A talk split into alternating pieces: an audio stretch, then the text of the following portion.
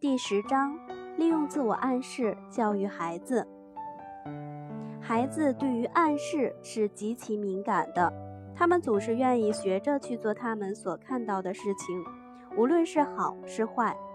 要记住，无论如何都不要对一个孩子说他或者是他是一个说谎的、懒惰的、愚蠢的，或者是更为恶劣的孩子。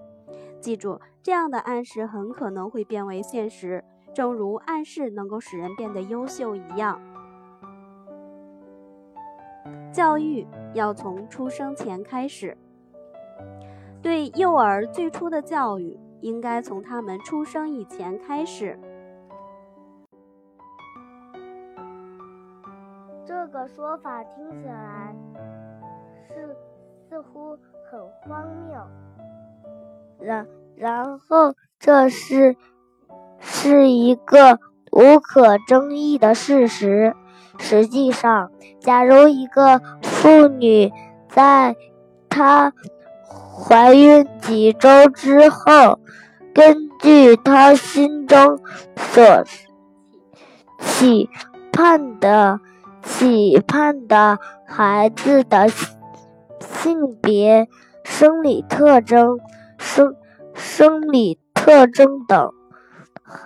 在脑海里，中中勾结有勾了有关这个孩子的画面，并在这个这个怀胎期间不断的的加深这一印象，那么他所。生的孩子在性别特征方面就会正像他所期盼的那样。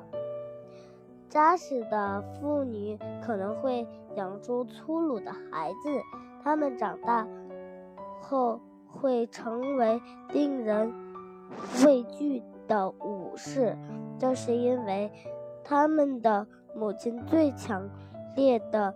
欲望就是为自己的祖祖国培养出这样的英雄。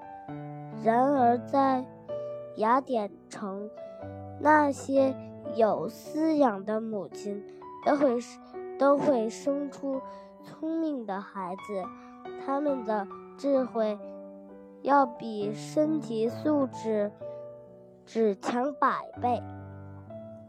以这种什么孕期教育方式培养出来的孩子，他们出生以后后极容易的接受那些有益的暗示，并能将其转化为自我暗示，而这些自我暗示会在今后影响他。的一生，因此你必须明白，我们所有的言语，所有所有的行为，不过是在实力暗示语语言暗示的作用下产生的自我暗示的结果。